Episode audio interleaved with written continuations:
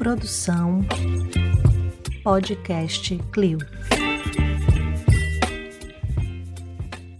A museologia social é o estudo do fato museológico, que nada mais é que a relação entre os seres, os patrimônios e os meios e a ditadura cívico-militar. O que, que ela tem a ver com isso?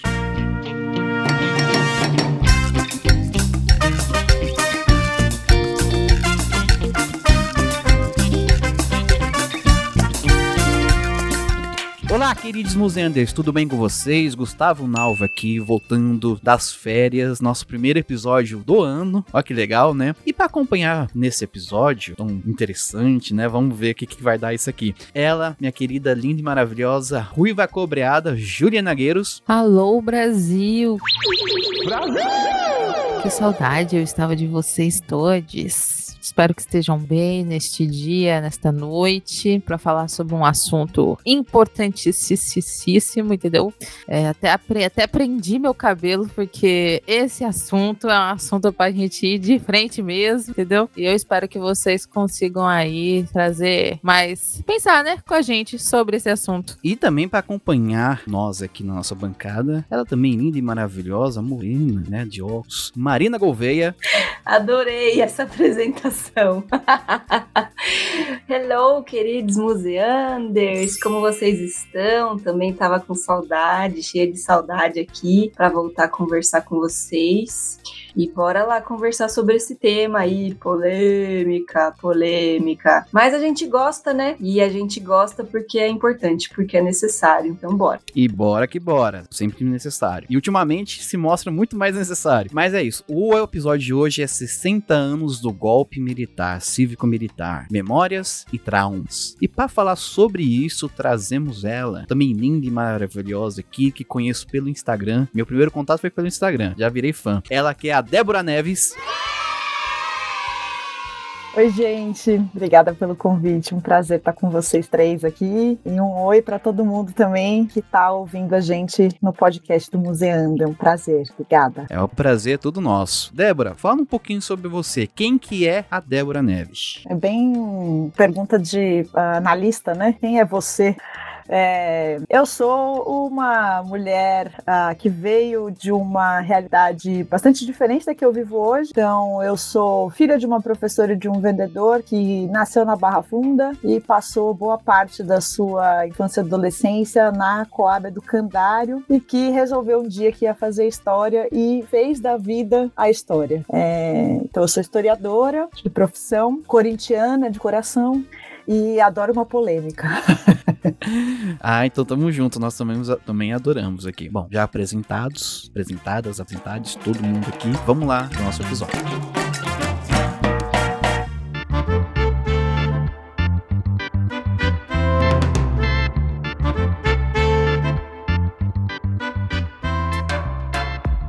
Bom, Débora, nos últimos episódios a gente tomou o costume de perguntar como que o tema que a gente está abordando chegou até o convidado, o convidado, convidade, porque se a gente trouxe uma pessoa para falar sobre o tema, é porque alguma coisa tem a ver, né, pelo menos. Então, como que esse tema, tão difícil, tão, né, pesado às vezes, né, chegou até você? Olha, o meu interesse, assim, por entender mesmo como funcionou a ditadura, por incrível que pareça, ainda foi na adolescência. É, eu tive uma professora que se chamava Carolina, na oitava oitava série, eu estudava na Escola Estadual Godofredo Furtado, aqui em São Paulo, e essa professora foi uma das pessoas mais importantes assim, na minha trajetória e trouxe né, é, o tema da ditadura, trouxe uh, o tema das revoluções né, que aconteceram no início do século XX, a Segunda Guerra Mundial, enfim, mas de fato, é, e isso me trouxe para uh, a história do século XIX e XX, né, a história contemporânea. E aí, é, o contexto é muito interessante, porque a minha escola não tinha Grêmio há muito tempo, já desde os anos. Bom, acho que tinha tido Grêmio nos anos 80, um pouco depois, assim, quando começou a distensão, é, o Grêmio foi instalado e depois não, não, não se reinstalou mais. É, e aí, naquele ano de, nossa, 98, é, houve um movimento dentro da escola para termos um novo Grêmio e eu resolvi juntar os amigos, amigas e montar uma chapa. E a nossa chapa teve como nome 1960 68, justamente porque foi o ano de ebulição das, uh, das revoltas e movimento estudantil na redor do mundo, né? não só aqui uh, no Brasil.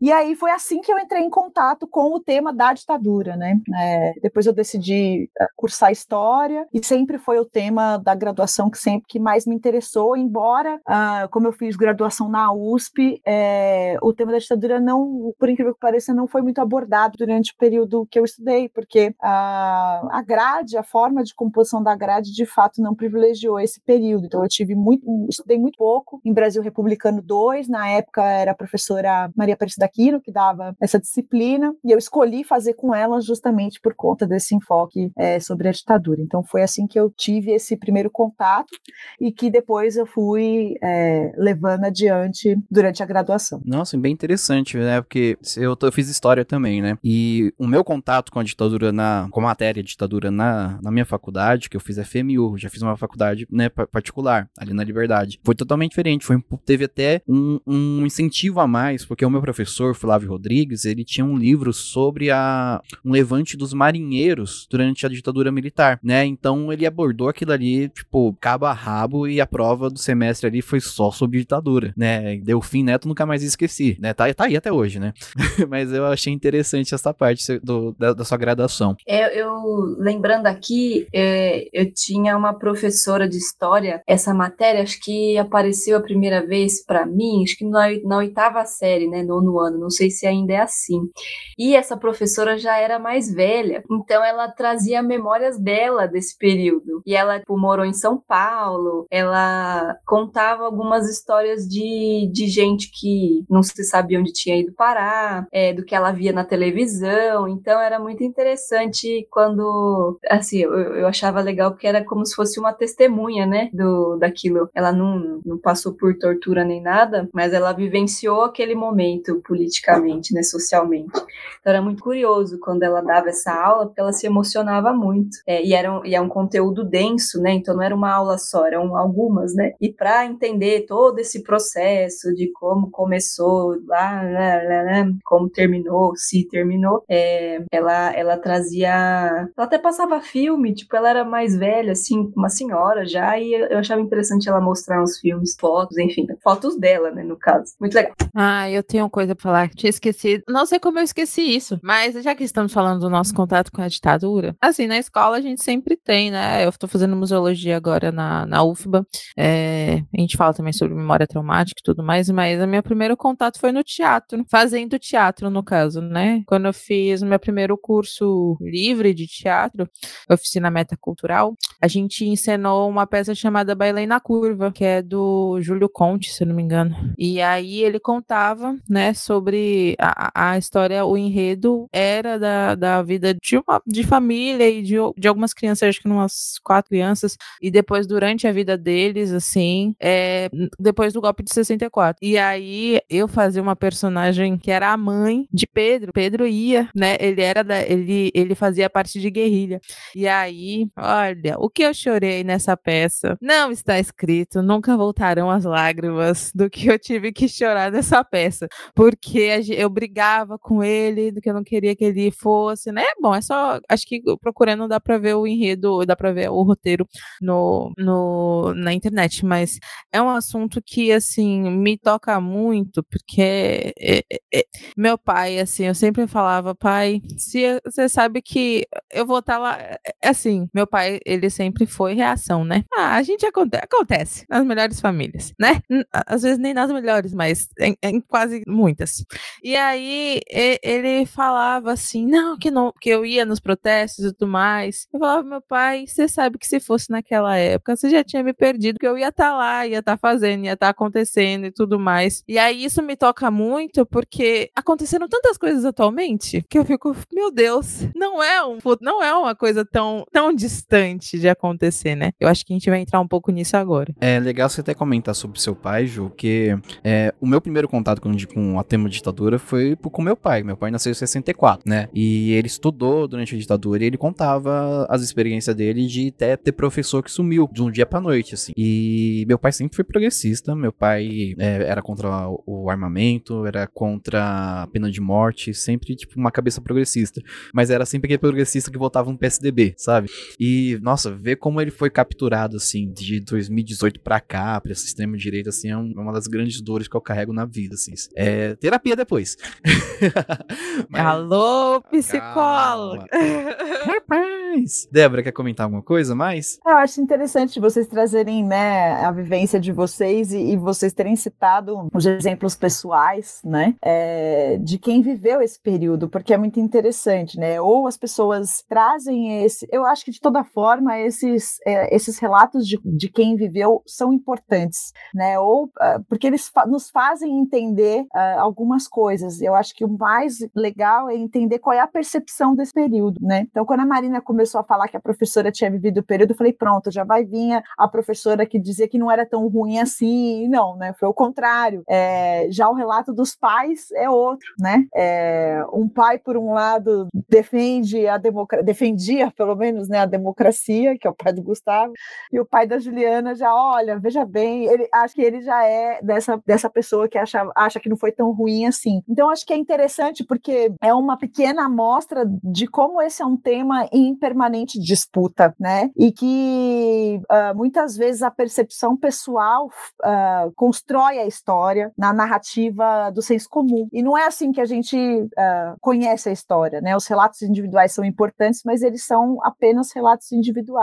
Eu acho que a grande tarefa do historiador é justamente unir esses relatos pessoais à, à, à pesquisa em documentos, em uh, jornais, enfim, uh, na bibliografia, né, e na historiografia e construir o que é a história efetivamente, né? Então, é, toda vez que alguém fala que a história tem que ser contada por todos os lados, né, parece que o historiador foi apenas em uma única fonte, tipo meu avô, tipo a minha avó, tipo, né, é, e fez uma tese, fez um livro, fez uma aula. Não é assim, né? A gente é, constrói a história a partir dessas múltiplas percepções, tentando compreender de onde vem cada uma delas, né? É, foi muito bom, assim, fiquei pensando metodologicamente. Ó, oh, os historiadores com método aí. Método tá certo, tem que fazer isso mesmo, né? Quem não tem método é jornalista. Opa, calma, mentira, tem sim, tem alguns que tem. tem alguns que tem. Inclusive, li um livro, um ótimo aí, depois eu comento. É, bom, a gente entrou nesse, nesse tema, né? Porque Débora, ela tem um trabalho, ultimamente tá tendo um trabalho com uma organização, é, é uma organização, um núcleo de memória, chamada Núcleo de Memória, né? Não? Não, na verdade é um grupo de trabalho. Grupo de trabalho. o Núcleo de Memória faz parte desse grupo de trabalho. Olha, então, fica bom, já fica bom pra gente saber, né? Inclusive, já fiz uma visita com o Núcleo de Memória no DOICOD, né? Já houve depoimento de pessoas que estavam presas. Foi um negócio assim, assim, uma experiência incrível que prova que lazer e. Acho assim, a Marina pode falar, mas lazer não necessariamente tem que ser algo é, de deleite, né? Eu, eu acho que é um, é um, caso bem interessante analisar esses tipos, é. essas visitas, né? Porque é, eu considero, assim, não só uma, uma, Bom, a gente vai falar durante o episódio, né?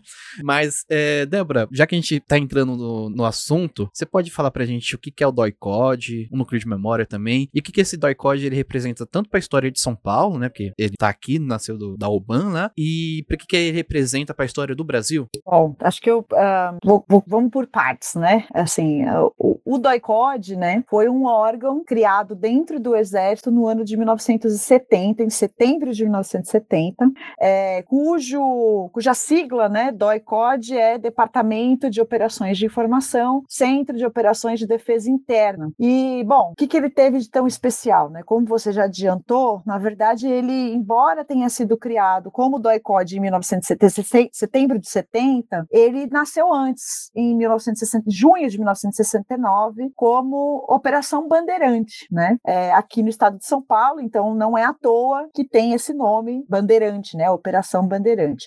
E o que, que foi a Operação Bandeirante, né? Então vamos pensar um pouquinho no contexto histórico da criação, porque é importante a gente entender. É, o ano de 1900, bom, quando teve o golpe em 64, a promessa dos militares é que uh, seria só um período curto em que eles se manteriam ali no poder. É, existia previsão de eleições para março de 1965, então o argumento era de que eles ficariam uh, entre né, 1 de abril de 64 até o pleito do ano seguinte, 1965, para, entre aspas, colocar ordem no país, que segundo essa percepção dos militares e de uma parte da sociedade brasileira, o país estava mergulhado no caos, enfim. E aí o que aconteceu foi que os militares não saíram do poder, né? Logo depois uh, do golpe teve uh, o, o AI-2, depois teve o AI-3 que suspendeu as eleições. O AI-2 primeiro suspendeu as eleições municipais, né? Uh, então aqui em São Paulo, por exemplo, nós tivemos a última eleição ainda em 1965, mas como as eleições municipais foram muito uh, municipais depois para governador, né? Foram muito negativas para o, o, o, intuito dos militares naquele momento. Eles resolveram que não ia ter mais eleições para presidente e suspenderam todas as eleições, né? É, então teve primeiro essa suspensão em 65, teve um adiamento e depois esse adiamento virou de fato uma proibição, né? Não, não ia ter mais eleições. E aí o que aconteceu foi que parte da sociedade que inicialmente achava que o golpe tinha sido de uma revolução, que não foi, né? É, tudo muda-se para que nada se mude. É, uh, essa par, uma, uma parte dessa, dessa sociedade que apoiava entendeu que a coisa estava ruim, né? E a mobilização social, especialmente no ano de 68, foi muito importante, como eu contei aqui no comecinho, falando da minha trajetória de como esse tema da ditadura entrou na minha vida. Então teve uma forte mobilização estudantil, uma forte mobilização de sindicatos, né, de trabalhadores associados, é, a, a, a, sociedade civil mesmo organizada se mobilizou contra a ditadura que estava ficando cada vez mais dura, né? E em resposta, bom, começaram a ter sequestros de embaixadores, né? O sequestro do embaixador dos Estados Unidos, Charles Elber, que é o mais famoso, aconteceu nesse período também, enfim. E o que uh, se entendeu ali é que uh, os serviços de repressão que já existiam, então as polícias, né, uh, civil e, e, as guardas civis, a polícia militar ainda não existia, ela foi criada a partir de uma fusão da força pública com as guardas civis metropolitanas, né, uh, durante a ditadura, portanto, mas entendeu-se que o aparato de repressão era insuficiente para evitar que essas coisas acontecessem, manifestações, ações revolucionárias de sequestro, etc. E aí, então, veio o AI-5 em dezembro de 68, então, uh, final do ano passado completaram-se 55 anos né, de, de criação de decreto do AI-5, é, que causou a censura, a proibição de é, qualquer tipo de evento público com é, multidões, então qualquer reunião de cinco ou mais pessoas já era considerada é, uma contravenção, um crime, as pessoas podiam ser presas, detidas por conta disso. E também um aspecto importante é que foi criada uma nova política de segurança nacional, que dividiu a, a, o país em zonas de defesa interna, então é muito doido, porque a segurança pública é um tema que compete aos estados, né? É, então, as, as, polícias de cada estado é que organizam a sua forma de, de atuar. E nesse período, então, qual que é diferença, né, durante o período da ditadura? Ah, o exército passa a controlar é, a segurança pública, então, por isso são criadas essas zonas de defesa interna, né? O Brasil é dividido nessas zonas de defesa, e o inimigo que o exército vai combater não é mais uma ameaça externa. É importante a gente ter isso em mente, né? Que o exército serve para defender um país das, de ameaças externas, de outros países, uh, de organizações armadas de outros países, etc. E de repente o que se tornou ameaças eram as pessoas, os habitantes do próprio país se tornaram uma ameaça e passaram a ser sistematicamente perseguidos. a Operação Bandeirante nasce dentro dessa lógica, né, de perseguição interna, tratando as, o, o inimigo interno era assim, que era tratado, né, os subversivos entre aspas, e uh, juntou ali agentes de segurança de várias uh, uh, forças, né? Então tinha gente da Polícia Federal, gente da Polícia Civil, gente da Guarda Civil, gente da Polícia da, da do Exército, Polícia do Exército, gente da Marinha, gente da Aeronáutica, enfim, era uma salada de gente de várias das Forças Armadas que eles consideravam ali com muitas aspas aqui como os melhores, né, de cada uma delas. E essa organização foi financiada com recurso privado. Então, ela nasce de forma clandestina, né? A Operação Bandeirante. Ela junta essa galera toda, saiu fazendo um catado aí de vários lugares, e o financiamento para essa operação é feito pela iniciativa privada. Então, a Federação das Indústrias do Estado de São Paulo, que é a Fiesp, é a principal agregadora. Então, não é que a Fiesp financiava, mas ela fazia a coleta de recursos entre as muitas empresas. Então, aqui, Ultragás, é,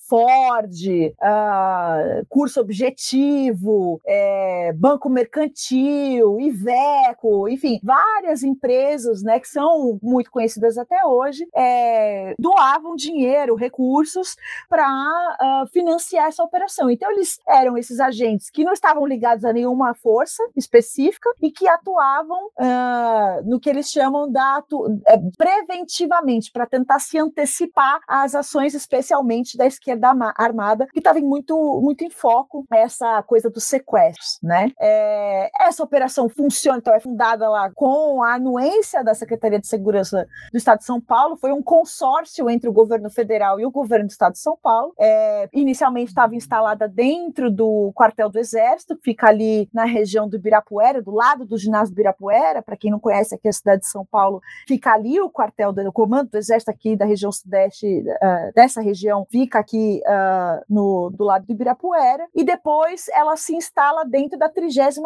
Delegacia, que fica uma rua para cima, a rua Tutóia, é, que tinha um pequeno prédio nos fundos também. Então tinha o prédio da delegacia e um pequeno prédio. É ali que se instala inicialmente de uma forma provisória, né? É, até que é, é, a operação é considerada muito bem sucedida, vamos dizer assim, especialmente porque logo no seu começo captura o Virgílio Gomes da Silva, que era o principal nome da Ação de Libertação Nacional, né? Do, que é a organização da qual Carlos Marighella fazia parte e que foi assassinado pelo, pela equipe do Sérgio Parenço Fleury, que era delegado do DOPS, né? É, mas quem captura e assassina uh, Virgílio Gomes da Silva é a equipe do DOICOD, né? Então o Virgílio é o primeiro morto e desaparecido pelo e no DOICOD até hoje, né? Então, e aí, isso em 69, ainda quando era o BAN, e aí em setembro de 70, então essa política foi institucionalizada, ou seja, essa operação clandestina se torna uma, um, de fato um órgão aí dentro de uma estrutura formal, com um orçamento, etc., do Exército, mas reunindo esses agentes de várias forças. É isso. Desculpa me alongar, mas é que é difícil não. Uh, tem que explicar direito o contexto para as pessoas entenderem do não, que. tá certo, tá certíssimo, certíssimo. Inclusive, gostei muito de Débora porque ela fala nomes, as empresas. Ali falou, ah, algumas empresas, não, já, já botou. Gente, a Paulista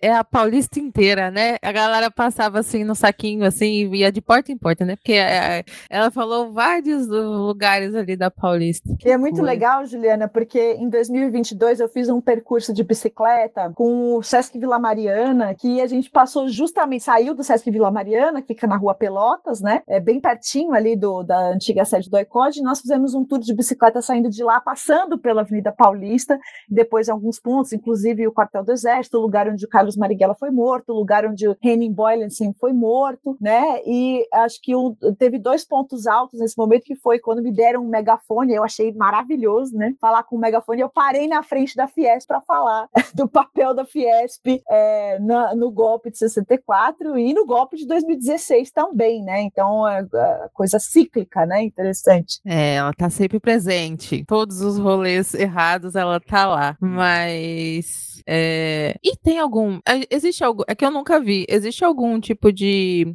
é, projeto de roteiro histórico nesse sentido, assim, da ditadura? Porque tem, de, né? Tem vários, assim, mas existe? Olha, institucionalizado não. Eu já fiz alguns, né? É, então eu tenho, tenho um projeto de uma querida amiga que se chama Aline Oss, que é, chama Selim Cultural. E a ideia é justamente essa: a gente aliar é, percursos de bicicleta, então a gente consegue percorrer distâncias mais longas, né? É, em que a gente alia com história da cidade, história de um modo geral. Então a gente fez alguns percursos, né, relacionados à história da ditadura. Esse do SESC foi um deles, foi super legal. É, mas formalmente não, né? Inclusive o, o coletivo do qual ela é líder, que é o Senhoritas Courrier, é, tem tocado alguns percursos feitos a partir de treinamento que eu dei para elas fazerem esses percursos de memórias que não são tão conhecidas assim, né? Mas de maneira formal não, né? E é muito doido porque eu me interessei por essa questão, né, desse entrelaçamento entre a história da ditadura ditadura e a cidade quando eu fui a Buenos Aires a primeira vez. E eu fiquei muito impressionada de como isso está presente no cotidiano é, da cidade, inclusive nos roteiros de história, né? E eu comecei a me questionar por que, que a gente aqui em São Paulo não tem esses roteiros de forma é, institucionalizada. É, mas eu acho que ao longo dos últimos anos tem muita gente de forma independente produzindo essas caminhadas ou pedaladas críticas. Então, uma das pessoas, por exemplo, é o Alex Sartori, que tem feito algumas caminhadas aqui em São Paulo críticas é, do ponto de vista do urbanismo e da história. Então, acho que isso tem se multiplicado cada vez mais. Tem o pessoal do Guia Negro, que está fazendo percursos super interessantes sobre a história negra aqui na cidade de São Paulo, mas de forma mesmo institucional ainda não tem. Ainda. Ainda. É, o, o Débora, assim, uma pergunta que só para aproveitando que a gente tava, que a gente tá no a gente entrou ali no assunto, eu lembro você falando sobre Elban, eu lembrei de um professor meu que ele sempre, na hora que ele ia falar de historiografia, quem não sabe é o estudo da história pela história, é, ele, quando tava entrando na parte dos análises, que ele ia falar sobre os documentos, ele falava assim que é, não é, tipo assim, o, o que não é porque uma coisa não tem documentos que ela não tem existido, né? Aí ele sempre usava, ah, a Oban existiu, só que não deixou documentos. A o DOI-CODE deixou. E ele usava essa, essa, essa comparação assim pra gente, em sala de aula pra gente entender melhor. A Oban não deixou documentos nenhum mesmo, tipo, tá, não, não gravou nada. Deixou, deixou. É, a questão é que é a seguinte, como inicialmente, esse acervo é um acervo do exército, né? Porque, como eu disse, ela nasce clandestina, depois ela se institucionaliza dentro do exército. Então, o exército ficou com essa documentação. O problema é que uh, a documentação do exército é inacessível, né? E mesmo quando, já desde a abertura né, da, da para a democracia no, no, final dos anos 80, é, pede-se a abertura dos arquivos dos órgãos militares, então da Marinha, da Aeronáutica e da, da, do Exército, né? E a alegação é sempre a mesma. Então, se vocês, por exemplo, entrarem num site é, de algum jornal online e buscarem o termo lá, abertura de arquivo, vai aparecer várias reportagens, matérias, enfim, que foram feitas ao longo dos anos, desde a abertura, falando sobre a necessidade é, da abertura desses arquivos e a resposta é sempre de que esses arquivos não existem mais, que eles foram descartados, que a, a classificação de documentos já é, os permitiu descartar e etc. Quando a, a Comissão Nacional da Verdade foi instaurada em 2012, de novo foi feita uma requisição uh, para que esses órgãos apresentassem documentos e eles, de novo, falaram que não tinham documentos para apresentar. Mas o que acontece? Tem uma questão burocrática importante. Eu acho que isso é importante também contar para os ouvintes aqui, né? É, como a OBAN e DOICOD né, centralizava as operações de segurança pública aqui em São Paulo, então, dentro da estrutura né, da, da segurança pública, se a gente fizesse um desenho lá do, do organograma, ou seja, de como funciona, qual é a cadeia de responsabilidade, quem faz o quê, o DOICOD estava no centro, porque todas as polícias, né, todos os órgãos de repressão tinham que fazer, é, tinham que reportar para o DOICOD o que, que eles estavam fazendo, quem eles estavam procurando, quem eles capturaram. Então, por exemplo, se a Polícia Civil capturasse alguém, ela tinha que comunicar ao DOICOD que capturou tal pessoa, para o DOICOD identificar se interessava ou não ouvir essa pessoa. O DOPS a mesma coisa. Então, todo mundo se reportava para o DOICOD. Como eu disse para vocês, né, a sigla DOICOD é Departamento de Operações de Informação, Centro de Operações de Defesa Interna, ou seja, não estava nas atribuições do DOICOD fazer interrogatórios, muito menos captura. Ele era para ser um serviço, entre aspas, aí, de inteligência, de coordenar as operações. Então, por isso que todo mundo tinha que passar essas informações. Só que o DOICOD extrapolava as suas funções, tinha turmas de tinha turmas de interrogatório. Só que tudo isso acontecia de forma também clandestina. Então, aquela estrutura da OBAN, que era clandestina, continuou, ela se perpetuou porque as atividades que o DOICOD fazia também eram clandestinas. Então, por isso que a gente fala que as pessoas que foram detidas pelo DOICOD, elas estavam sequestradas, porque elas formalmente não estavam dentro do, do, do organograma de um órgão que pudesse as capturar para fazer interrogatório. Então, o que acontece? As pessoas que ficavam no DOICOD, é, ali elas eram torturadas, ali eram coletadas as informações sobre tortura, e isso tudo era registrado em documentos. Quando essas pessoas eram uh, transferidas para o DOPS, que este sim tinha a atribuição de interrogatório, era o órgão de, da Polícia Civil, e a Polícia Civil até hoje tem essa, essa atribuição de interrogar né, suspeitos, etc.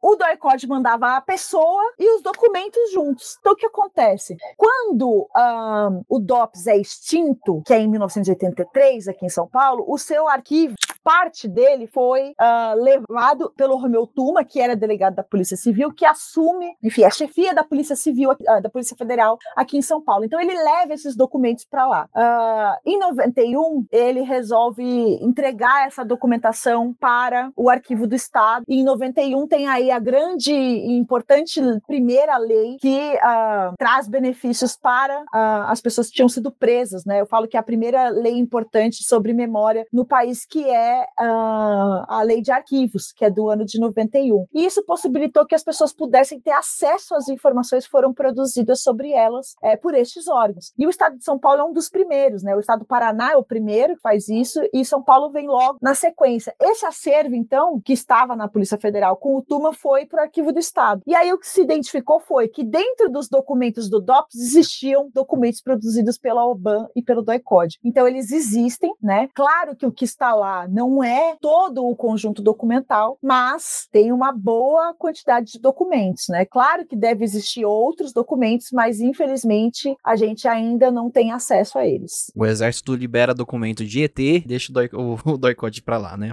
É bem, é bem isso. ET não causa tanto problema, né? Ah. Adorei. Eu fico pensando em muitas coisas, mas é, queria comentar que recentemente encontrei Débora no lançamento do programa Reconexões aqui em São Paulo, né, que foi lá no Museu Lazar Segal, e, e lá ela fez a apresentação do, do que, né, do projeto, do que virá a ser o memorial, certo? Do DOICOD, aqui em São Paulo. É, foi na ocasião também que falaram sobre o Museu da Democracia, que será construído em Brasília, muito legal. Mas enfim, lá naquela apresentação, a Débora falou muito sobre a importância de ter esses espaços em que a democracia seja discutida, é, para que a gente, para que a sociedade não caia nesse, nessa armadilha que caímos recentemente de ter pessoas reproduzindo discursos é, defendendo é, agressões, defendendo tortura e por aí vai, né? E a minha, minha pergunta filosófica é no sentido de o exército não libera acesso a essas informações por que motivo, assim, na opinião de vocês? É no sentido de manipular é, as pessoas para que elas não se lembrem do que aconteceu e que o exército tenha uma visão, tenha, tenha uma imagem, né, de, de ser uma instituição, vamos dizer assim, é, segura em que as pessoas podem confiar, ou eles têm interesse em manipular esse discurso, ou se desvincular dele, enfim, ou deixar a galera cair na ignorância mesmo para que esse ciclo se repita algum dia. Enfim, eu fico pensando nisso, porque qual seria o motivo, né, deles terem tanto tanto mistério, tanta guardarem tanto certas informações, sabe, manipularem tanto, não manipular, mas até falar que não existe mais, sabe? Por que, que não tem essa transparência, sabe? Muito filosófico. Mas é, eu acho que eu tava lendo, antes, né, da gente fazer a pauta, tudo, tava lendo uma matéria que foi sobre a própria questão da, das escavações arqueológicas lá no Doicode. E aí tem um, uma frase daqui, eu tá, tá numa das milhares de abas, igual a minha cabeça. É, mas é de um professor, que ele fala que, é que Andrés Zaraquim, que é um professor do Departamento de Arqueologia e Antropologia da UFMG, que a ditadura não é uma narrativa, ela, é, ela aconteceu e ela é, é verdade, assim. Então eu acho que é muito nesse sentido, tipo, o documento, enquanto objeto de consulta, enquanto material, é, é o que é, a verdade, assim. Então eu acho que quanto menos a gente ter a verdade, mais é, essa, essa noção de uma narrativa nova pode ser é, instituída, sabe, por, por, por, esses, por quem tem a posse desses documentos, né? Tipo, na, eu, tô, eu trabalho como arquivista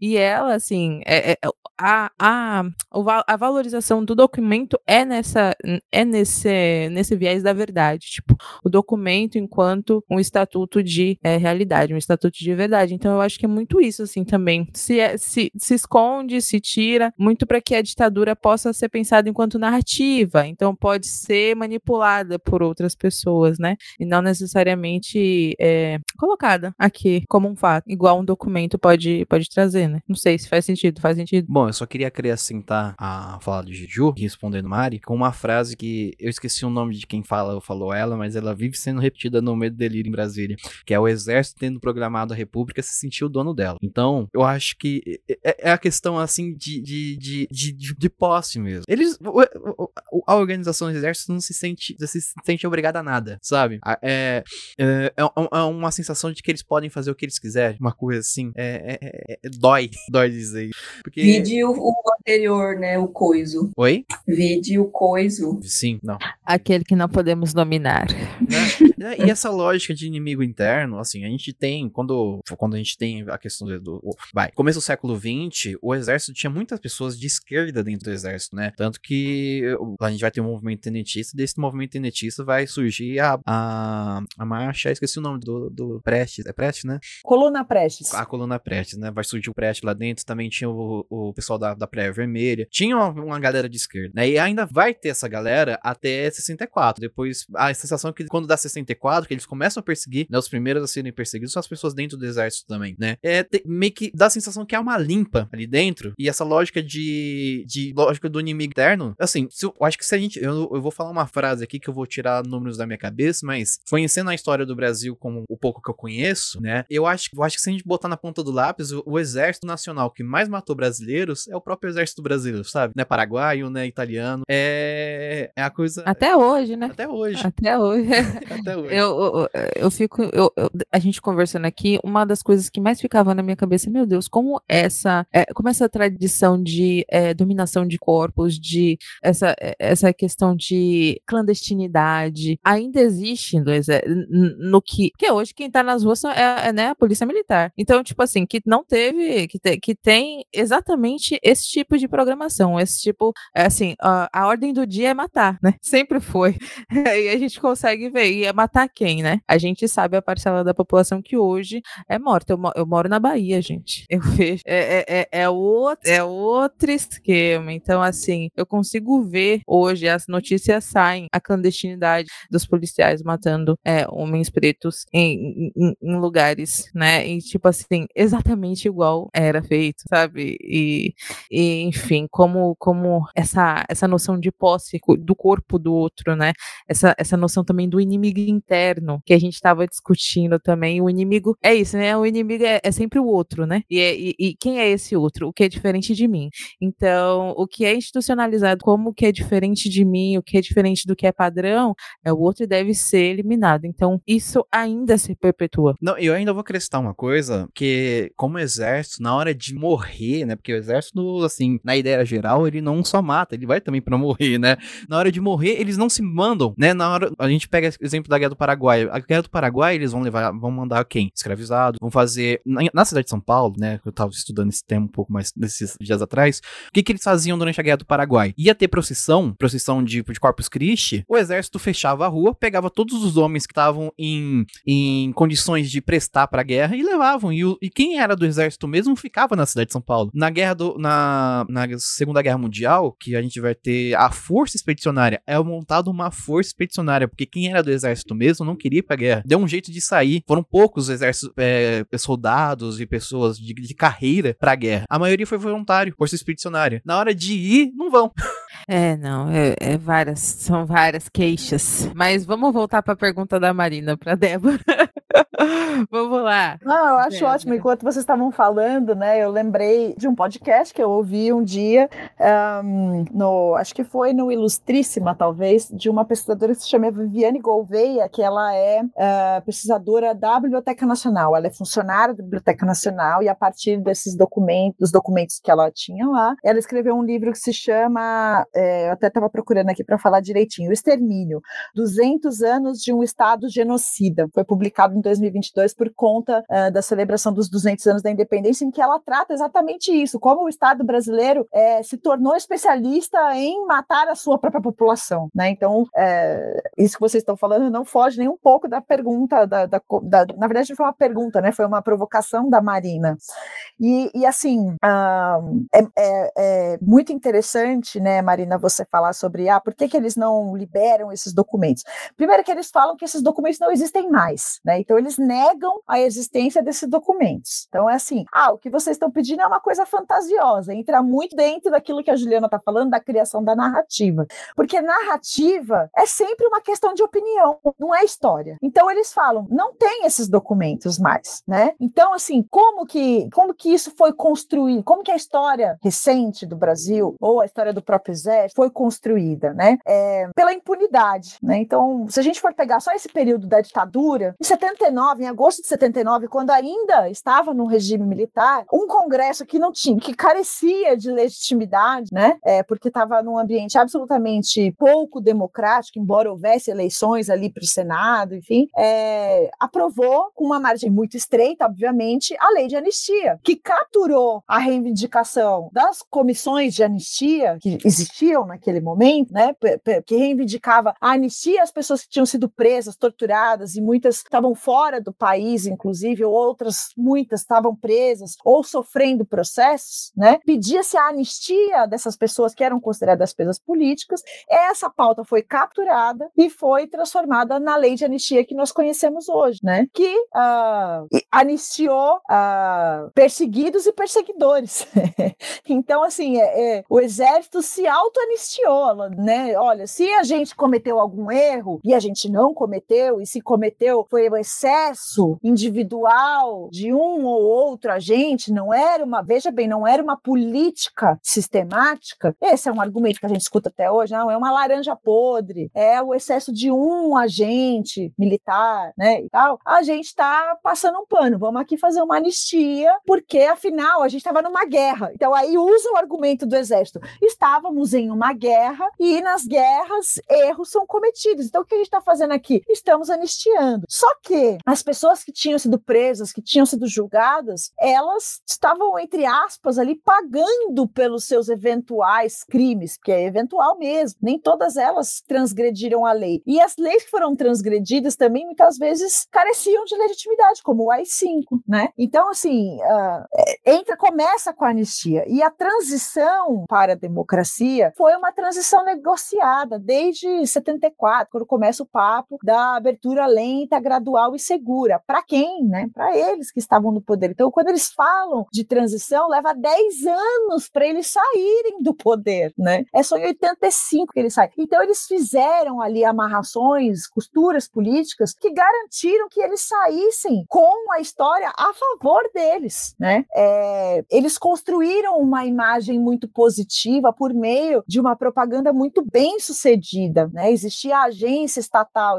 estatal de relações públicas, a ERP, criou aquelas musiquinhas que certamente os pais de vocês devem ouvir, os avós, né? Ah, 70 milhões em ação para frente Brasil, salve a seleção, que é foi durante, não era 90 milhões, não era 70, que foi a, a grande música da Copa de 72, né? A, a ditadura capturou a Copa de 72 como uma vitória do regime, embora o João Saldanha fosse declaradamente o comunista, João Saldanha era o técnico da seleção, né? É, eles criaram toda uma história sobre uh, uma conexão entre a independência em 1822 e o momento ali do sesquicentenário da independência, ou seja, o aniversário de 150 anos da independência. Então tem matérias de jornais, de revista, por exemplo, da Veja, ligando a família Médici, né, do presidente general, Tador Médici, à antiguidade da Itália. Então, da onde que vem a família Médici, né, e tal. Então tem essa coisa de um de criar como se fosse uma dinastia. Então, então isso foi um caminho de dizer que esses caras estavam ali porque eles eram predestinados, já vinham de famílias importantes, né? Então eles estavam ali porque era a função deles colocar o Brasil no eixo. E aí tem a, a, aquilo que eu estudei no meu doutorado, que são as grandes obras públicas, né? Então, durante ali o período do milagre econômico, que durou cinco anos, entre 68 e 73,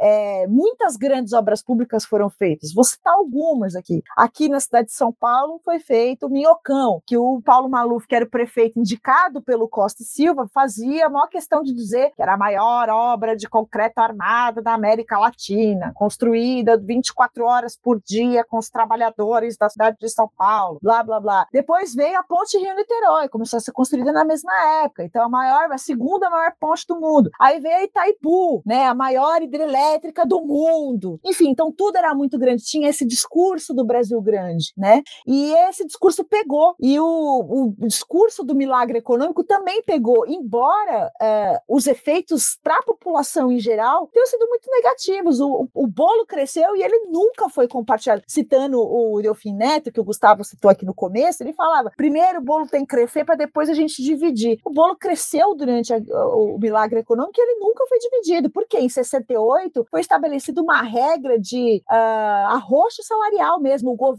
determinava qual seria o ajuste de salários, porque dizia que a inflação estava descontrolada, que os salários eram muito altos, os reajustes eram muito altos, né? Então, assim, a boa, a maioria da população brasileira sofreu muito durante esse período, mas existe essa imagem da segurança pública naquele momento, da, do Brasil grande, da prosperidade. Aqui em São Paulo, no Rio, foram construídas as primeiras linhas de metrô. Então, tinha essa coisa do discurso da modernidade, mas uma modernidade conservadora, porque ela propunha um avanço em algumas pequenas pautas né, nacionais, então, uma modernização na estrutura das indústrias, dos meios de transporte, né, etc., mas mantinha as mesmas bases de aprisionamento da população. Então, não teve reforma urbana, mas teve produção de habitação para a classe média, por meio do BNH, por exemplo, né, das cooperativas, Inocop, etc. É, então, a gente teve um grande garrote na educação pública fundamental, mas as universidades foram uh, muito agraciadas com recursos públicos nesse momento. Então, tem uma disparidade entre o Brasil de cima e o Brasil de baixo. O Brasil de cima foi bem atendido, mas o Brasil de baixo não, né? E a narrativa que, e aí sim é uma narrativa que perdurou e que perdura até hoje, de que esse foi um momento de prosperidade para o país, né? Então, embora o país tenha crescido a taxas que chegaram até 10% ao ano na sua economia, a desigualdade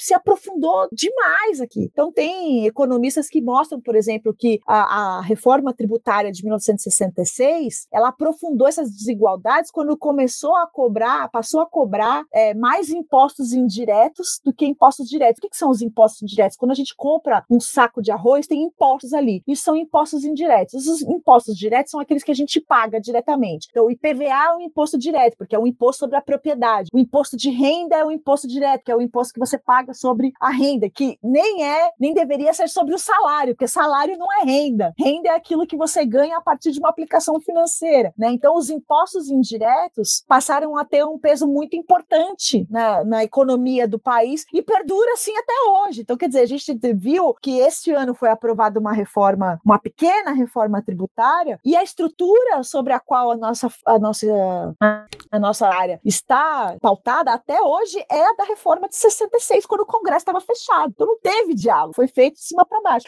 Mas é isso, criou-se essa narrativa de que foi um tempo de prosperidade. E aí, como eu disse, e a Natália, a, desculpa, a Juliana apontou aqui, né, é, é narrativa, né? A ditadura é uma narrativa, não foi uma ditadura, foi uma revolução, porque a narrativa é uma questão de opinião e não de fatos, né? E eu acho que a maior batalha que a gente tem aqui, e eu vou encerrar, né, como a Marina falou, foi um pouco que eu apresentei nesse encontro no dia 18 de janeiro, é trazer esse debate para o presente. Então, o quanto a gente ainda tem do passado no nosso presente, né? Então, acho que é, é por esse caminho, assim, é, que a gente tem que entender a ditadura. Não adianta a gente só usar, ah, porque a polícia matava e torturava, ah, estava fazendo isso porque alguém estava fazendo coisa errada. Não, não é porque estava fazendo coisa errada, né? Mas ainda que tivesse sido só isso, foi ditadura por várias outras coisas. E o nosso trabalho dentro do grupo de trabalho memorial do ICOD, que eu falei do ICOD, mas não falei do grupo, né? É, é exatamente esse, é constituir um memorial onde funcionava o DOICOD para a gente poder contar a história do DOICOD, mas também o quanto isso impacta até hoje na nossa sociedade, na nossa política de segurança pública, no nosso entendimento, enfim. Então, a história, ela é sobre o presente, né? Ela não é sobre o passado. Só complementando um pouquinho do que a Débora falou, vou fazer uma indicação aqui. Leiam o livro Estranhas Catedrais, do Pedro Henrique. Bom. Um negócio que eu fiquei pensando também, mas essa questão de, tipo, que a história é sobre o presente, né? É só a gente olhar as escolas públicas também. O que a gente tem de sucateamento hoje, o que a gente tem dessa estrutura, é muito sobre essa época também, né? Com a, com a mudança que foi feita nas diretrizes, acho, de bases educacionais, alguma coisa assim. Eu só sei que mudou de um número, é, eu acho que eram quatro anos, e aí foi para oito anos de ensino básico básico. E aí. Só que tudo bem. Só que assim, a galera não. Eles não investiram o suficiente, porque teve um boom de matrícula, não teve um investimento na estrutura e nem na qualificação de professores. Isso a gente vê até hoje. E, tipo, os resquícios são atuais. O que, que a gente vê que aconteceu? Acho que foi em 71 isso. Que aconteceu em, em, em 71 essas mudanças e que a gente está vendo hoje, né? É exatamente isso, Juliana. Então, assim, é, é, de fato, né, muita gente aqui deve ter pessoas na família que estudaram só até a quarta série, né, o antigo quarto ano, porque a escola pública só dava, uh, uh, só tinha vagas, entre aspas, para todos até o quarto ano. Da quinta série em diante, você tinha que fazer uma prova e tinham pouquíssimas vagas, então tinha que fazer uma espécie de vestibular para continuar os estudos no ginasial e depois no colegial, né, que era assim que era classificado o Fundamental 2 2 e o ensino médio, né? Então, a ditadura de fato propicia é, a universalização do ensino fundamental 1 e 2, né? É, mas como eu disse aqui, os recursos que eram repassados para as universidades, por exemplo, superavam em muito a educação básica. Então tinha um, tinha um desequilíbrio. É o que eu estou falando da modernização conservadora. Então você olha, eu universalizei o, o ensino público. Sim, mas qual é o recurso que você está passando para o ensino público fundamental? É muito menor do que o que está está sendo aplicado nas universidades. Então, você tinha universidades de ponta e um ensino básico horrível, porque existia um desequilíbrio no repasse. Mas a, o discurso que a gente ouve é: durante a ditadura, universalizou-se o ensino básico. Né? É isso, né? Brasil, país onde os, os membros do Partido Republicano eram escravagistas. Né? Então, é isso. É, bom, a gente falou bastante aqui sobre a ditadura, sobre diversos. A, a Débora trouxe diversos exemplos, histórias pra gente aqui. E agora eu acho interessante interessante a gente começar, pra gente ir encerrando esse nosso episódio, a gente começar a falar sobre memória, que ao fim e ao cabo é o que a gente tá tratando aqui sempre, né? Então, Débora, é possível trabalhar com memórias tão dolorosas que politicamente ainda são influentes? Eu sei que a gente falou bastante sobre isso, mas eu acho que é bom a gente deixar mais direcionado essa pergunta. Você acha que é que como,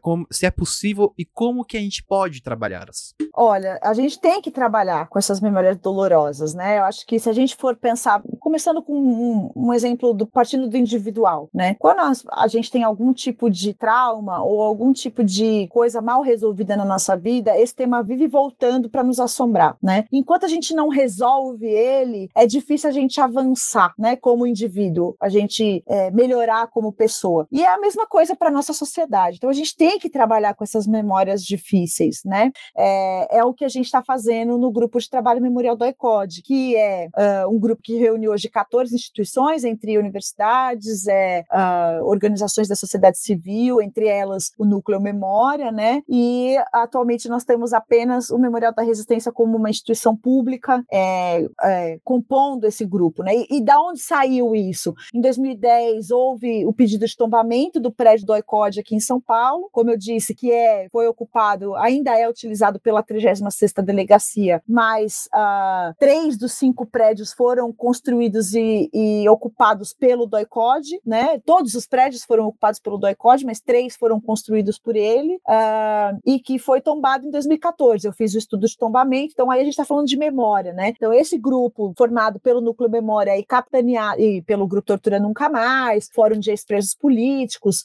né? O Conselho de Defesa da Pessoa uh, Humana do Estado de São Paulo, uh, capitaneados pelo Ivan Seixas, que é um ex-preso político, foi preso aos 16 anos junto com o pai dele, viu o pai dele ser morto so sob tortura foi feito esse pedido de tombamento, eu fiz esse estudo, o prédio foi tombado há exatos 10 anos, foi no dia 27 de janeiro de 2010, que, de 14, foi feito esse tombamento, e uh, o, o, intuito desde o início era transformar aquele num lugar de memória. Mas, ah, mas para quê, né? A gente já, tá, o que a gente tem ouvido muito recentemente é, mas já tem o Memorial da Resistência. Bom, o Memorial da Resistência é um equipamento importantíssimo, talvez o mais importante que a gente tem, porque ele foi o único, o primeiro e o único público instalado no país até hoje, dedicado a contar sobre essas histórias. Mas ele conta sobre um aspecto muito específico, né? Ele conta ali sobre a história da resistência durante o período republicano, então tem um período muito mais largo, embora ele ocupe o prédio que foi ocupado pelo DOPS entre 1938 e 1983 aqui em São Paulo. Mas então por que, que a gente precisa do Memorial do Código? Primeiro, ele não passou por uma reforma que desfigurou uh, as suas características, como aconteceu no Memorial da Resistência. Então, quem vai Memorial da Resistência hoje e ver as inscrições que tem nas paredes, aquelas inscrições foram feitas em 2008, depois que uma reforma que foi feita no prédio no começo dos anos 2000 apagou as inscrições originais que lá existiam, né? É, o DOICOD não. O DOICOD é um prédio que está, vamos dizer assim, entre aspas, original, né? Porque, embora ele tenha sido ocupado pela, é, pelo Instituto de Criminalística posteriormente, ele ainda guarda muitas dessas características é, originais. Então, o, uma das coisas que foi prevista na resolução de tombamento era que fossem possíveis as escavações uh, e pesquisas arqueológicas para identificar o que, que, tinha naquele lugar, né? E aí, só no ano passado, ou seja, isso é 2014, então em 2023 a gente conseguiu com muito custo fazer essas pesquisas, né? Veio uma parte de recurso do CNPq, outra parte de recurso da Diretoria de Direitos Humanos da Unicamp, né? E trabalho voluntário, e a gente fez ali a coleta de mais de 300 objetos na pesquisa de arqueologia histórica e fizemos ainda a descoberta de uma inscrição é, em uma das paredes. Então a gente nem pesquisou o prédio inteiro ainda e o prédio já saiu contando tudo isso para gente. As memórias do prédio começaram a ser reveladas, né? Então, é, por que que a gente precisa desses espaços, né? Para que a gente, enquanto sociedade, conheça o que, que é a nossa história, né? Quais foram os caminhos que nos trouxe até aqui? No, é, a, a, a Juliana estava falando da polícia na Bahia. A polícia da Bahia, da Bahia é uma das que mais mata no Brasil, né? É, não é à toa, né? Se a gente for pensar historicamente, a região da Bahia é, teve a maior plantação de cana desse país, né? É, teve grandes latifúndios, tem um conflito de terra enorme ainda hoje. Então, assim, a polícia continua atuando dentro dessa lógica, né? Nós tivemos o assassinato de uma liderança indígena na semana passada em Ilhéus, no sul da Bahia, porque tem um grupo de, de fazendeiros uh, no WhatsApp que fala lá invasão zero e chega atacando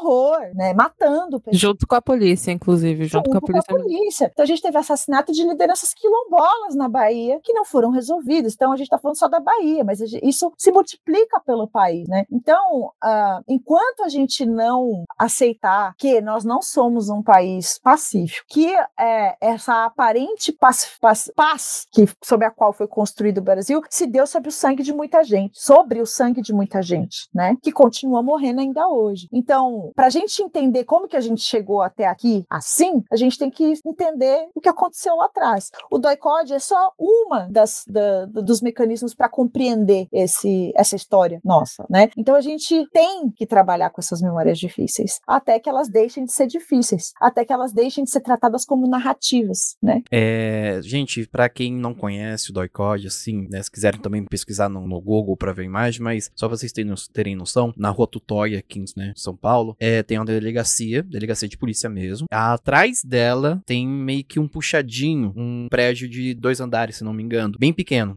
A gente fala do Loricode, parece que era aquela, é um prédio gigantesco, igual era o, o Memorial da Resistência, mas não, era um prédiozinho pequeno, é, que tem, tem salas, tem umas salas grandes, e essas salas, salas grandes chegavam até a ser divididas por tapume para poder torturar mais pessoas ao mesmo, ao mesmo tempo dentro. E só pra vocês terem uma noção, ela ficava escondida, ela ficava meio que escondidinho atrás da delegacia. Então quem passava na rua nem, nem se ligava ali. Sim, é o, a famosa aquela frase do Burke, né? Que uma história. É, eu não vou saber, eu vou ter que pesquisar, mas é uma, uma um, um povo que esquece da própria história está fadado a repeti-la, né? Alguma coisa assim. Mas quanto mais a gente relembrar, quanto mais a gente pesquisar, quanto mais a gente comunicar, né? Talvez. Porque a gente nunca vai.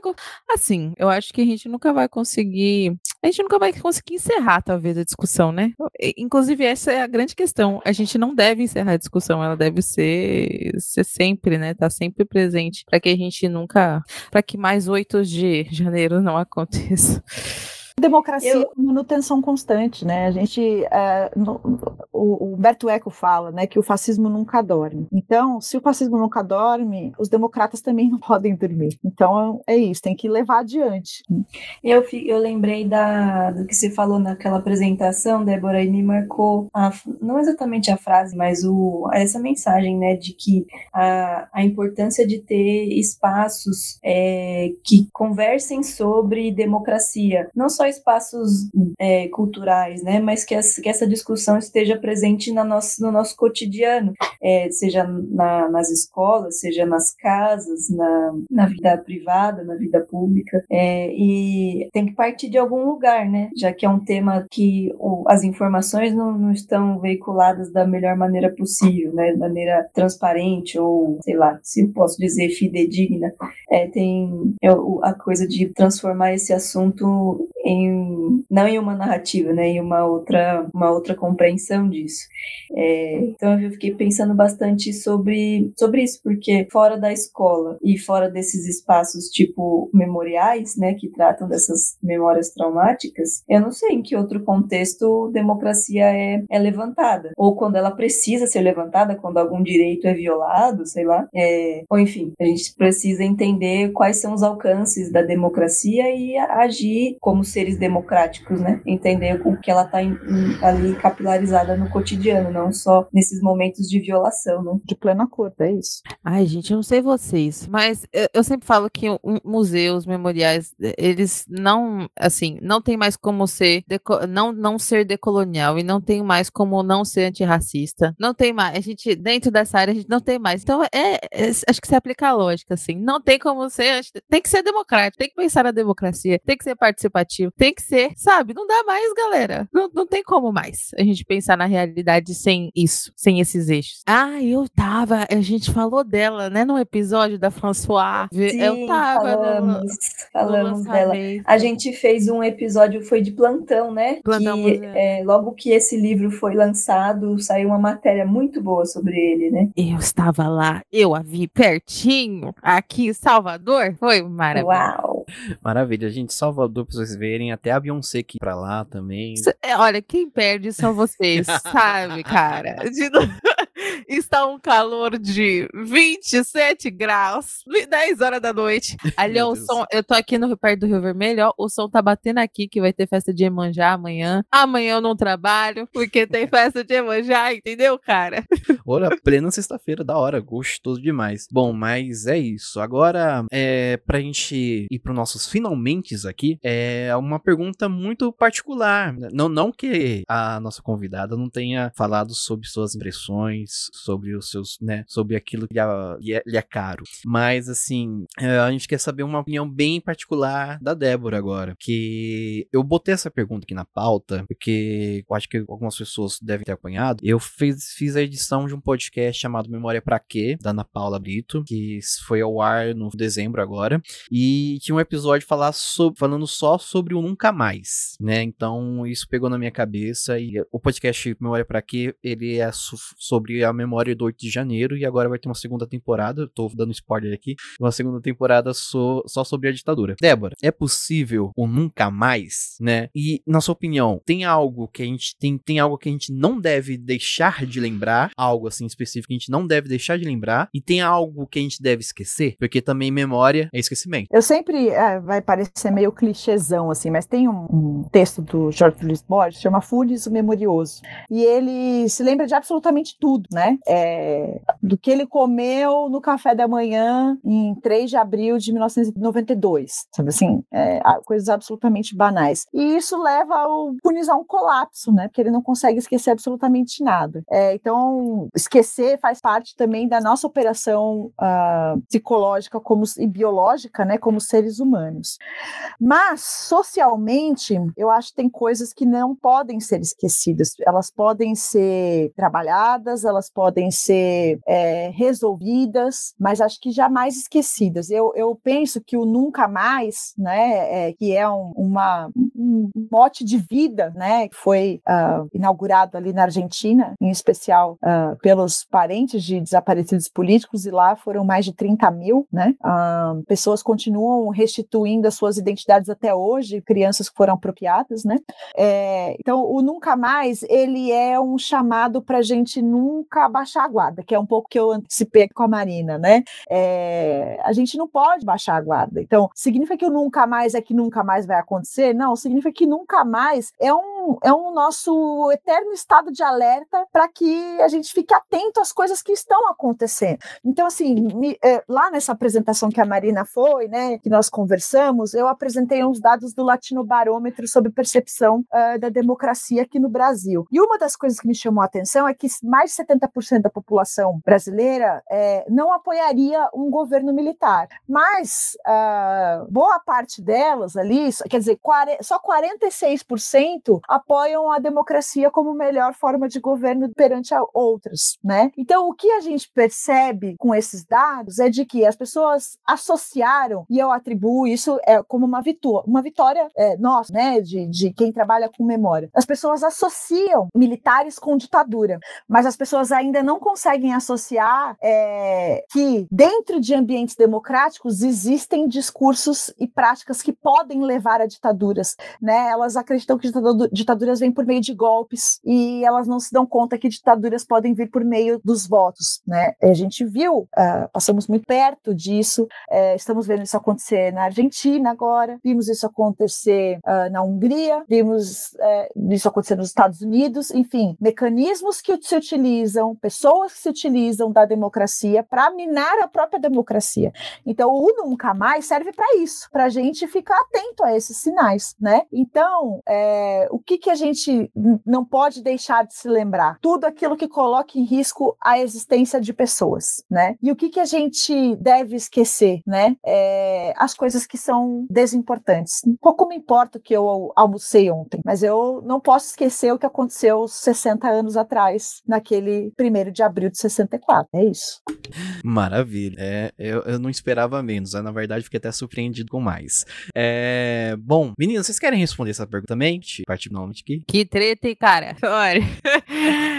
Eu, olha, eu acho que a síntese é, é uma síntese boa do que a gente discutiu aqui nesse episódio todo, né? Tem muitas coisas que a gente não pode esquecer, de fato. Tem muitas coisas que a gente pode lembrar, que a gente tem que lembrar. E aqui eu só tô enchendo linguiça porque eu realmente não sei o que responder, amigo Gu. Eu acho que Débora trouxe aí o que tinha que trazer, entendeu? E é isso. Não, não podemos esquecer de beber água também, gente. Eu sempre falo para vocês, bebam água. Não esqueçam disso. Isso é importantíssimo. Mas posso só fazer uma complementação? Deve. Trazer um caso importante, assim. A gente teve um processo na África do Sul que passou por uma anistia, mas a anistia, ela teve antes todo um processo, não foi como aqui no Brasil, que veio de cima para baixo de forma é, capturada, né, a partir de reivindicações legítimas. Lá houve um processo de reconhecimento, de investigação do que efetivamente aconteceu durante o apartheid. E a anistia veio para aquelas pessoas que pediram, reconheceram os crimes que cometeram, pediram perdão público pelos crimes que cometeram. E aí sim veio a anistia, porque a anistia vem dessa ideia do esquecimento, né? É, mas quando ela vem uh, acompanhada de justiça, ela pode sim ser um mecanismo de esquecimento, entre aspas, necessário para que uma sociedade é, comece a cicatrizar aquela ferida para poder seguir em frente, né? Mas a gente não tem como cicatrizar uma ferida se a gente continuar cutucando ela, né? E aí, assim, ver uma pessoa que torturou milhares de pessoas, centenas de pessoas, não apenas livre por conta da anistia, mas exercendo cargos públicos, tomando decisões, é, é todo dia cutucar essa ferida. Cutucar a ferida não é a gente falar sobre o que aconteceu, é a gente permitir que essas pessoas continuem nas estruturas de poder tomando decisão. Então, uh, a anistia é um instrumento que pode ser importante e que, infelizmente, aqui no Brasil tomou uma conotação de impunidade. A anistia não necessariamente está ligada impunidade e a África do Sul é um exemplo em relação a isso. E aí eu recomendo muito o trabalho do Edson Teles, que é também um sobrevivente do ICOD, junto com a sua família. Ele era criança, tinha cinco anos, quando foi levado para lá por conta uh, dos seus pais, né? E ele fez uma tese de doutorado em que ele analisa os processos de justiça de transição uh, e um desses países é a África do Sul, em que ele trata sobre a questão da anistia. Eu recomendo muito que leia. Na Débora falando aqui, lembrei do, da posse do homem, né? Que o, o coro que ecoou sobre né, não anistia. Eu achei interessante. É, bom, agora pra gente encerrar, eu quero responder a pergunta, né? Que a gente não deve deixar de, de, de lembrar. Eu acho que a gente não deve, deve deixar de lembrar da vontade, né? Que a vontade é o que vai manter a gente lutando, que vai manter, a gente nos trilhos. O que a gente deve esquecer é que a gente foi derrotado. A gente foi derrotado no passado, né? Mas daqui pra frente, o que vai ser construído é a vontade, que vai decidir. Então, é isso. Bora encerrar o episódio. É... é. Termina com aquele. É, é aquele famoso apesar de você, amanhã é de ser outro dia, não é mesmo? Qual termina, tem que terminar com, com essa na cabeça. Mas eu é me lembrei do, da fala da, da ministra nesse evento, do, do lançamento do Reconexões, que eu ouvi a Débora falando sobre o memorial. Ela disse algo no sentido de é, a gente tem tudo que precisa para decolar. O que, o que nos falta é acreditar que a gente consegue fazer tudo isso. Não foi algo assim que ela disse, Débora? Foi no sentido de. mais no sentido da, da, da vontade mesmo que o Gu tá dizendo aqui, tá trazendo, é, de botar isso tudo para caminhar novamente, né, nesse momento de rearticulação depois de uma é, derrota, vamos dizer assim, do campo cultural que a gente sofreu aí no último governo. Mas, mas eu tenho uma sugestão aqui de música para encerrar o episódio. Então, já que você falou do Chico Buarque, né, ao invés de colocar Apesar de Você, eu colocaria Acorda Amor. Porque o Acorda Amor é, é um alerta, né? Acorda Amor, tem gente lá fora batendo no portão, né? Sonhei, eu tive um pesadelo agora, sei que tinha gente lá fora batendo no portão, que aflição, né? Era dura numa muito escura viatura. Então, assim, é isso, a gente tem que estar tá atento, né? Atento e forte. Atento e forte. Eu pensei na hora, é preciso estar atento e forte. Atento e forte, isso mesmo.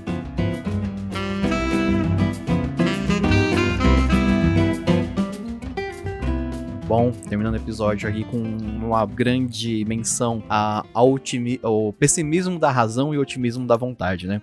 Bom, é, chegando aqui no nosso fim do nosso episódio, a gente sempre faz as indica indicações, fizemos diversas indicações ao longo do, do episódio, né? Ou, ouça de novo e vai anotando.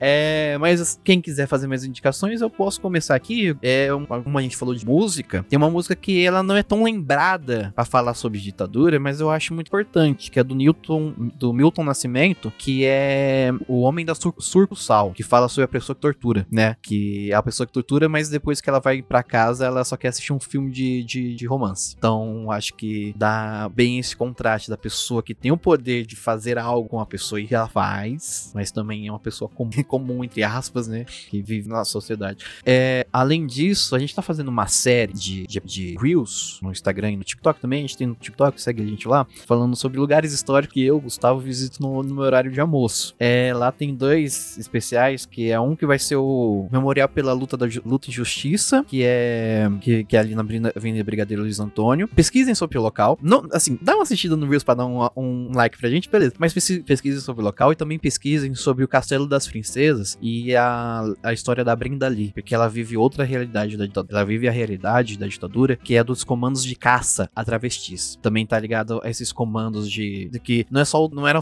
como a, a Débora falou, eram vários, era uma rede assim de repressão. E um deles era os comandos de caça, né? E um deles era voltado só para travesti. Tem tanto que eu Os Esquadrões da Morte. Esquadrões da Morte. Isso eu tava tentando lembrar desse nome, mas Esquadrões da Morte foi a, a origem da Obux. Hum, é isso. Alguém quer indicar mais alguma coisa? Ah, eu vou indicar um livrinho de boas, que é não é tão de boas, na verdade, que eu preciso até reler, que é o Como Derrotar o Fascismo em Eleições e Sempre que é um guia. Ele se intitula um guia manifesto, assim.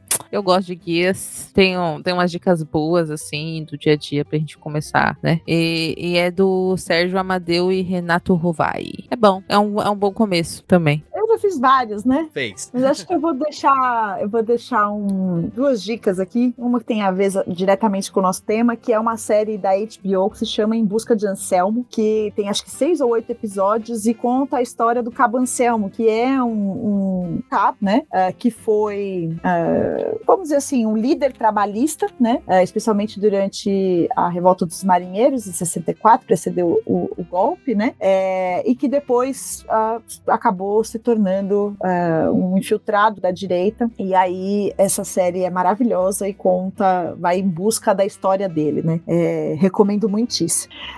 E um mais recente que é um filme excepcional do Martin Scorsese Scorsese, que é Os Assassinos da Lua das Flores, que é um filme longo, né? Mas vale muito a pena, porque ele conta a história de como a gente promove um genocídio sem ser por uma política de Estado, mas pela negligência ou pela cooperação do Estado em associação com a iniciativa privada, nesse caso específico, a história em Oklahoma, uh, que começa ali a assassinar os índios, os indígenas, né, habitantes daquela região rica em petróleo. É, eu, assim, fiquei é, muito impressionada, porque é uma história que fala sobre o massacre indígena sob a perspectiva da crueldade do homem branco, né? Não tenta dar voz aos indígenas, nada disso. Conta como o homem branco naturaliza a violência e desumaniza aquelas pessoas em nome do dinheiro. Eu achei assim, é o Scorsese, eu sou meio fã, meio não, bem fã, mas de fato esse filme é impressionante. Maravilha. Então você já tem indicação pro mês inteiro aí, gente. É uma última indicação de uma, uma história que eu lembrei aqui, porque a gente falou de USP, inclusive fez 90 anos aí. Falamos também sobre a Débora lá, o, o ano de 1968, que é do, do levante dos, dos estudantes, provavelmente lá na França, né? É a batalha, a batalha da, da Rua Maria Antônia. Pesquisem sobre ela, bem interessante. USP versus Mackenzie. e tem, eu acho que se não me engano, tem uma peça de teatro, eu acho que é Se Essa Rua Fosse Minha, uma coisa assim. É, que fala um pouquinho sobre essa sobre esse, esse acontecimento da cidade de São Paulo. A gente falou bastante sobre a cidade de São Paulo. Oi, pode falar.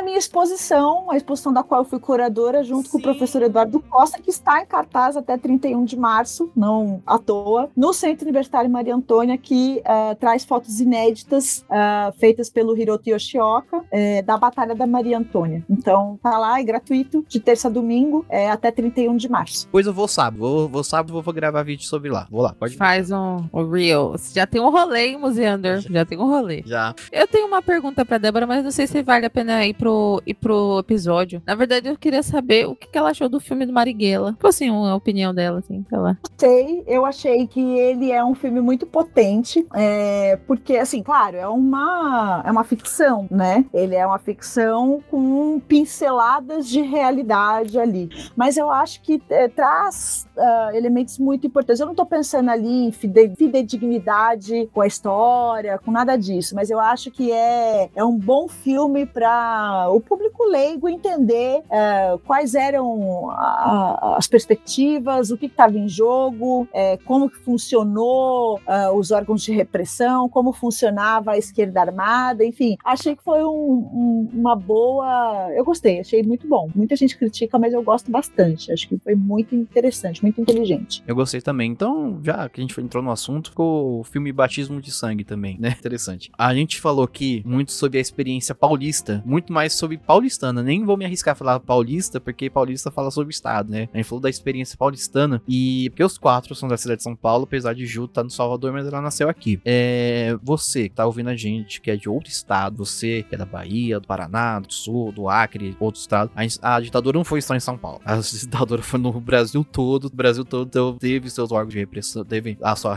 o, né? Houve uma repressão no Brasil todo, principalmente contra as indígenas. Indígenas foram os que mais morreram. Se você tá pesquisa o assunto no seu estado, quer conversar com a gente sobre a experiência do seu estado, daqui pro fim do ano pode chamar a gente no e-mail, aqui na caixa da interação do Spotify, no, no direct, no nosso forms, que a gente só entra no nosso Instagram, a gente tem um forms lá pra gravar. Quer falar sobre a experiência do seu estado? Eu acho importante falar. Vem com a gente, cola que a gente vai falar, beleza? É isso. Só tenho a agradecer aqui a presença da nossa querida convidada, agradecer também nossa bancada, né? Começando aqui, Ju, muitíssimo obrigado por participar hoje com a gente. Obrigada eu, obrigada eu, obrigada Débora por esta esse, nossa, olha, sempre saio com a cabeça cheia de coisas. A gente sempre se fala isso no final dos episódios, mas é porque é um tema que para mim é tão, é tão realmente triste, né? Mas quando a gente se mune de história, quando a gente se mune de fato, quando a gente, eu não gosto de munir, né? Dessa palavra munir, mas enfim, eu não sentido de guerrilha mesmo, entendeu? É quando a gente se mune, entendeu? é, eu acho que a gente consegue é, processar um pouco melhor e tirar desse, dessa dessa abstração de tristeza e dor e começar a realmente trazer a potência do ódio, sabe? Quanto mais a gente odiar o que aconteceu, quanto mais a gente entender, porque eu acho que é, um, é uma potência muito grande também. Enfim, muito obrigada mesmo, Débora, foi incrível. Obrigada, Má, obrigada, Gu, obrigada, Museandra, que ficou até aqui e venha gravar com a gente, se você for de outro estado e quiser compartilhar sobre o tema, viu? É isso, unidos e munidos pelo ódio e a vontade, né? É, Mari, muitíssimo obrigado pela presença ilustre aqui nesse episódio hoje. Sempre uma honra poder conversar com vocês e muito obrigado, Débora, por compartilhar tudo isso com a gente e vamos buscar ter mais espaços de discussão dessas memórias da ditadura e também do, do processo democrático, né, das experiências democráticas. Obrigada. É isso. E Débora, muitíssimo obrigado. Sua presença aqui engrandeceu muito a, o nosso conteúdo que a gente tem oferecido para as pessoas. Obrigado mesmo por ter topado falar sobre esse assunto. E o que precisar da gente, só mandar mensagem que a gente vai desenrolar. Muitíssimo obrigado. Ai, gente, eu que agradeço. Foi uma oportunidade incrível. É sempre bom poder falar, né? Eu espero que tenha sido uma fala que atinja qualquer pessoa, qualquer pessoa entenda o que eu tô falando aqui, né? É, e deixo a dica para seguir a gente, nosso projeto, né? Arroba arqueodoicodesp no Instagram e também o arroba memorialdoicode. É, dá uma força pra gente, acompanhem. A gente espera que nesses 60 anos do golpe tenhamos novidades aí no projeto e que vocês também nos ajudem a pressionar para que o Memorial do ICOD é, saia do plano uh, das ideias e seja finalmente institucionalizado, porque clandestino era o BAN.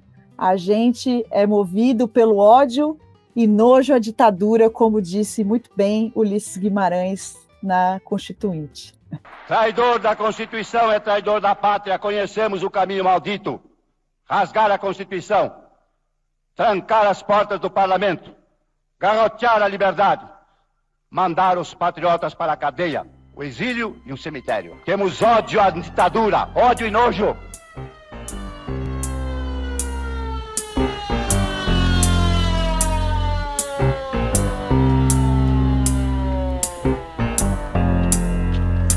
Acorda, amor.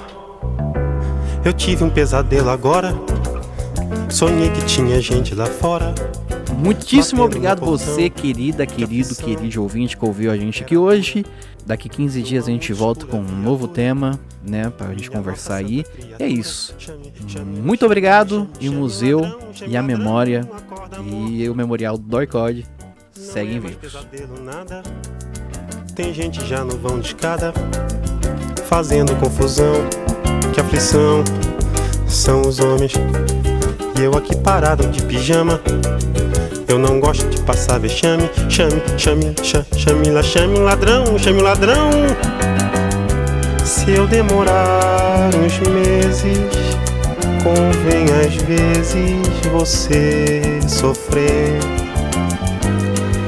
Mas depois de um ano eu não vindo Põe a roupa de domingo e pode me esquecer. Acorda, amor, que o bicho é brabo e não sossega. Se você corre, o bicho pega. Se fica, não sei não. Atenção, não demora. Dia desse chega a sua hora. Não discuta à toa, não reclame, clame, chame lá, clame lá, chame, chame o ladrão, chame o ladrão, chame o ladrão.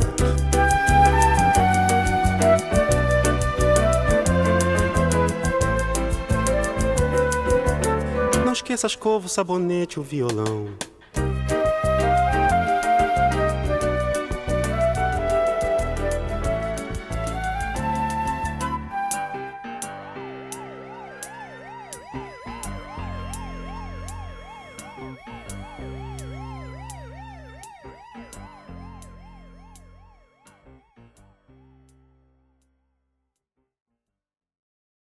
Muito obrigado, vão com Deus, valeu. Santos!